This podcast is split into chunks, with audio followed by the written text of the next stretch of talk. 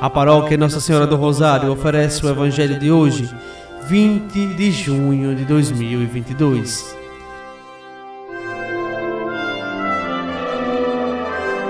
Proclamação do Evangelho de Nosso Senhor Jesus Cristo, segundo São Mateus, capítulo 7, versículos do 1 ao 5.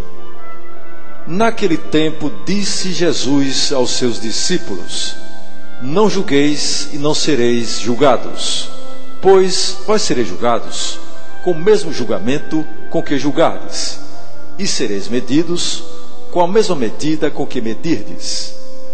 Porque observas o cisco no olho do teu irmão e não prestas atenção à trave que está no teu próprio olho?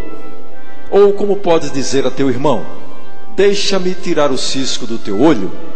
quando tu mesmo tens uma trave no teu. Hipócrita, tira primeiro a trave do teu próprio olho, e então enxergarás bem para tirar o cisco do olho do teu irmão.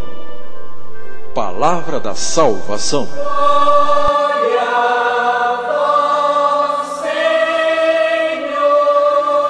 Amados irmãos e irmãs, julgar os outros não é difícil o difícil muitas vezes é reconhecer as qualidades dos outros. Só Deus pode julgar.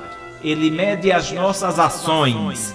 Perdoa-nos com a mesma medida com que perdoamos a quem nos tem ofendido e socorre-nos da mesma maneira como socorremos o próximo. Não devemos admitir um mau pensamento acerca de ninguém mesmo que os outros deem motivo para isso. Pode ser que em nós existam situações piores e sejamos tentados a enxergar somente as dos outros.